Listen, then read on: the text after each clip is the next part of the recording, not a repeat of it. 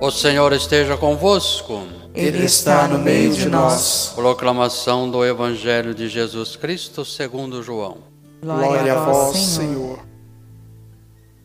Celebrava-se em Jerusalém a festa da dedicação do templo. Era inverno. Jesus passeava pelo templo no pórtico de Salomão. Os judeus rodeavam-nos e disseram: Até quando nos deixará em dúvida? Se tu és o Messias, diz-nos abertamente. Jesus respondeu: Eu já vos disse, mas vós não me acreditais.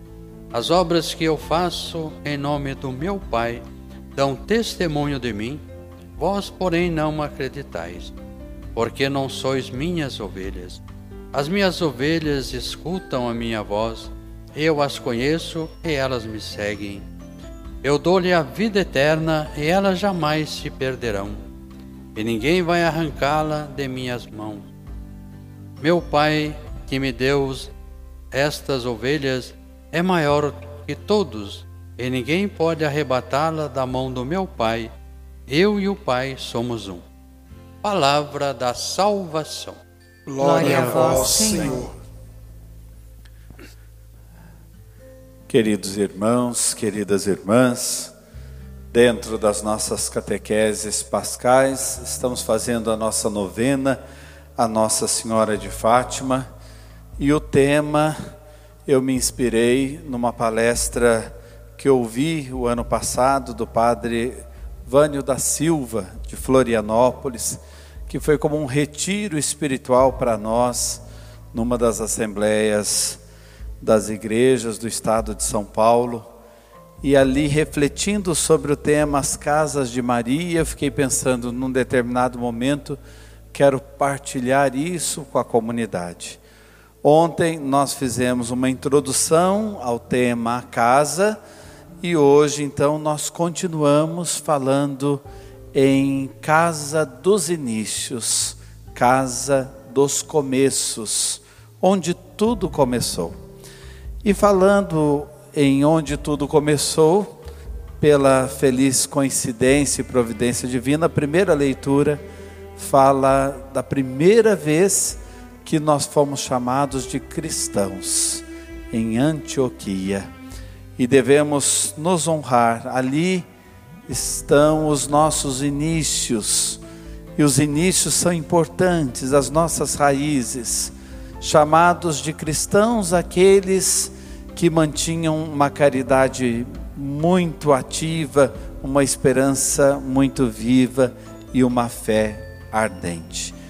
Mas vamos pensar nesta casa dos inícios de Nossa Senhora, casa dos começos, a casa de Nazaré. Onde fica esta casa?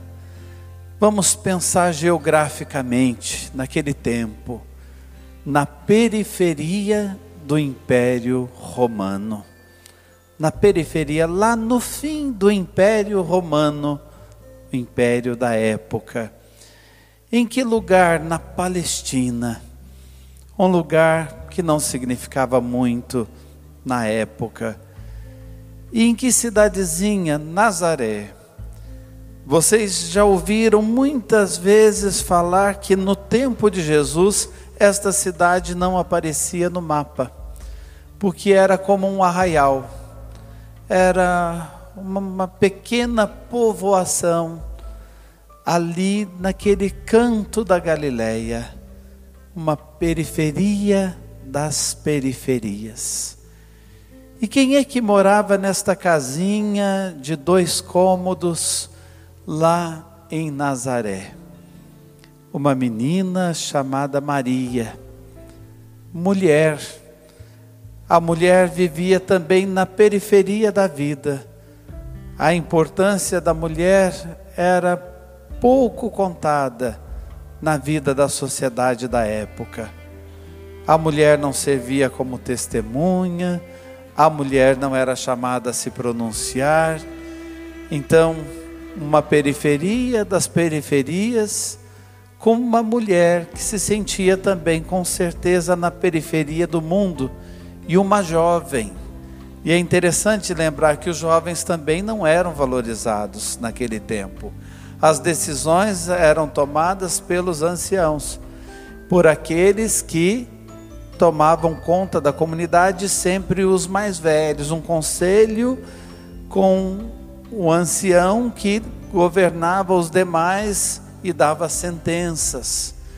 Então, olha quantas periferias quantas situações periféricas no entorno das realidades. Vocês se lembram no início do pontificado do Papa Francisco? Ele falava muito das periferias existenciais, das periferias do mundo. E nós temos também as nossas periferias dentro de nós. Temos uma parte nossa que é central, temos uma parte nossa que a gente valoriza mais, mas tem coisas periféricas que a gente precisa também pensar nelas.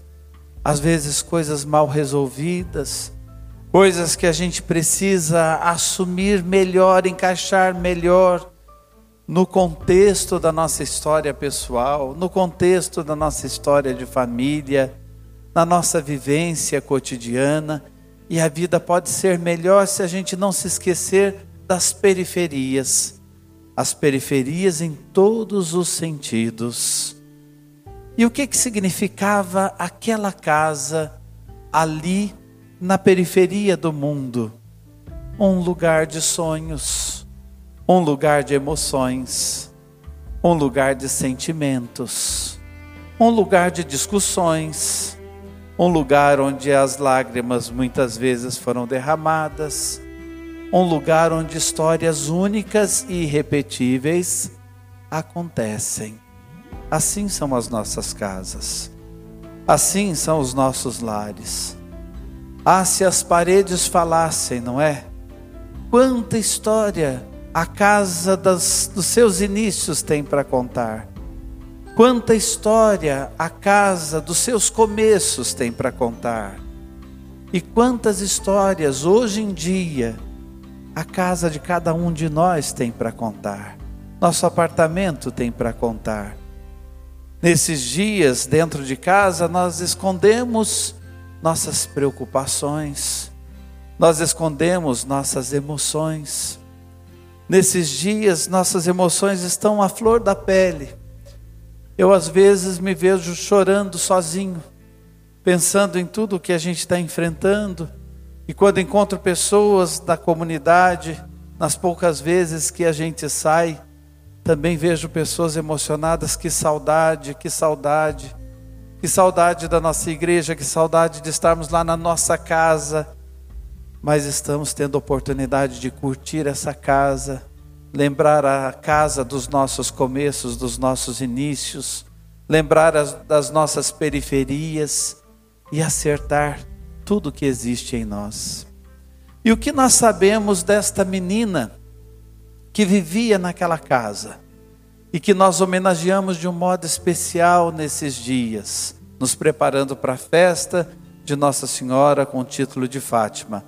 Nós sabemos só duas coisas dela nos inícios da sua história: que ela tinha um amor e que ela tinha uma casa.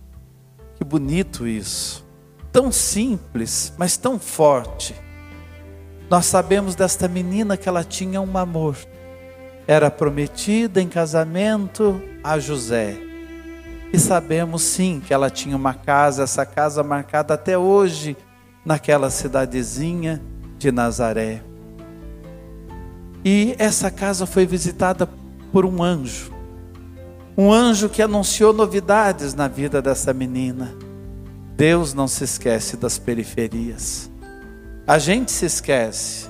A gente deixa passar as periferias existenciais, as periferias geográficas, as periferias da nossa emoção, mas Deus não. Quando a Bíblia diz Deus enviou um anjo, é Deus mesmo, Deus mesmo ali, com aquela menina que tinha um amor e tinha uma casa. E como é importante para nós o nosso lugar, onde a nossa vida acontece. É bom a gente sair, mas como é bom a gente voltar para casa. E por mais simples que seja aquele canto, Por mais simples que seja aquele nosso lugar, mas é o nosso lugar. É o lugar onde a gente pode ser a gente mesmo. É o lugar da vida, onde a vida acontece. E é o lugar onde o amor precisa acontecer. Todos nós, para vivermos bem, precisamos de um amor. Olha que interessante a gente falar isso. Todos nós, para vivermos bem, precisamos de um amor. Um amor que seja visível, visível. Um amor que seja intenso e uma presença que seja amorosa. Como nós precisamos disso.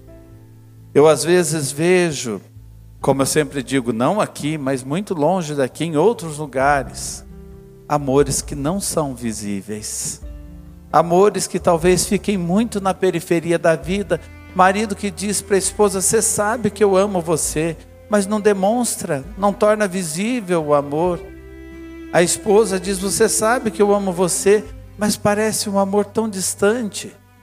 Precisa ser um amor visível, precisa ser um amor intenso, também com relação a pais e filhos. Hoje a gente não pode se abraçar, mas que logo possamos nos abraçar.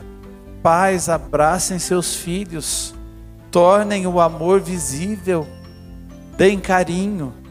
Aqui eu me recordo tantas vezes pessoas que chegam para o padre e dizem: Eu queria abraçar o senhor como se o senhor fosse meu pai porque no meu pai eu nunca consegui dar um abraço.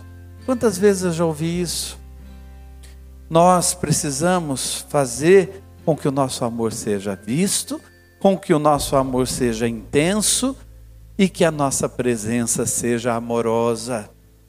Pode ter certeza que é o que nós padres desejamos muito com relação a vocês. A paróquia é a nossa esposa, a igreja é a nossa esposa, e a gente procura se fazer presente para que a paróquia, a esposa, perceba: nós amamos vocês.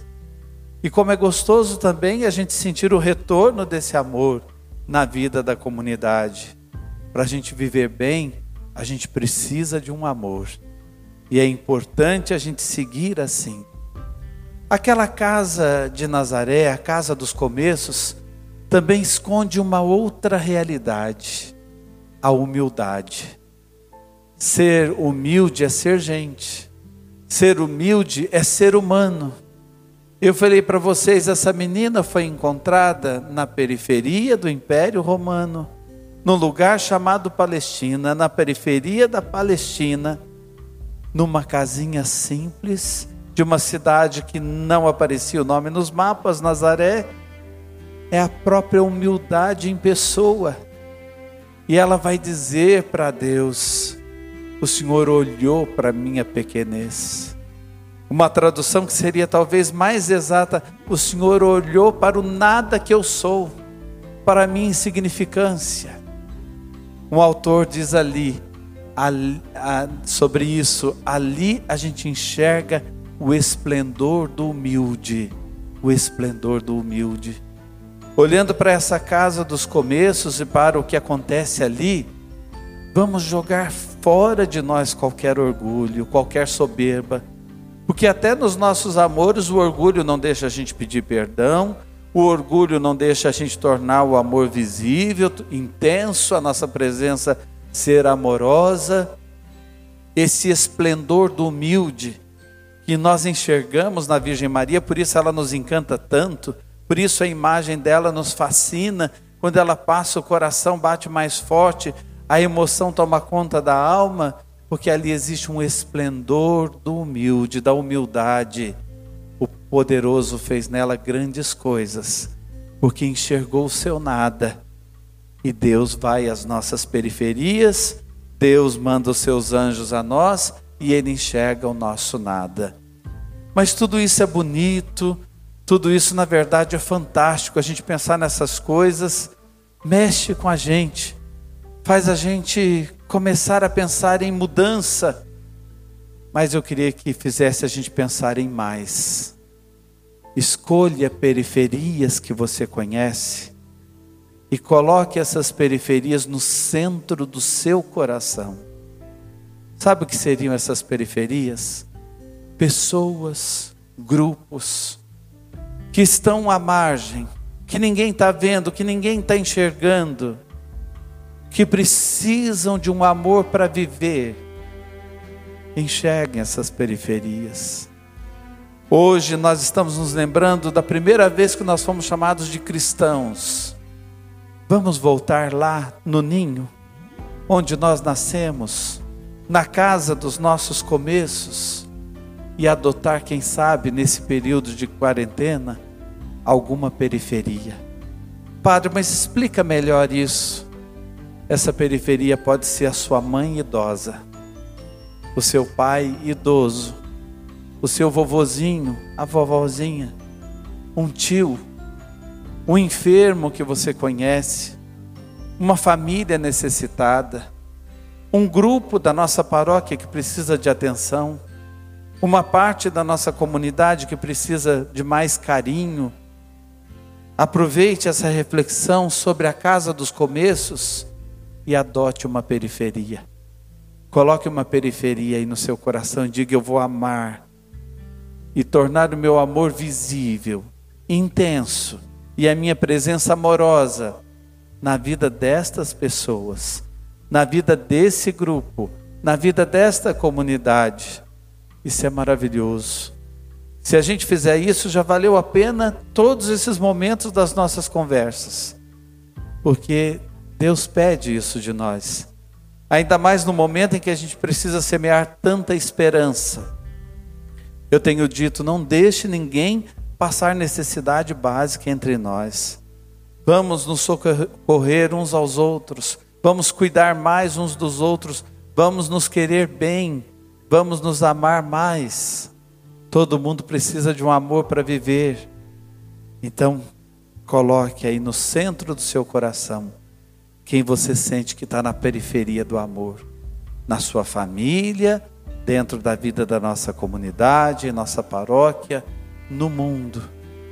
E por fim, que bom de novo a gente recordar os inícios da nossa igreja que aconteceu nas casas. Que depois desse tempo de experiência tão forte que nós estamos fazendo, a sua casa continue sendo o lugar da partilha do pão eucarístico, porque todos os dias você está comungando aí. Que a sua casa continue sendo o lugar da partilha da palavra de Deus e onde Deus chega com um anjo, Ele mesmo chega na sua casa para transformar a realidade, para fazer o esplendor da humildade acontecer.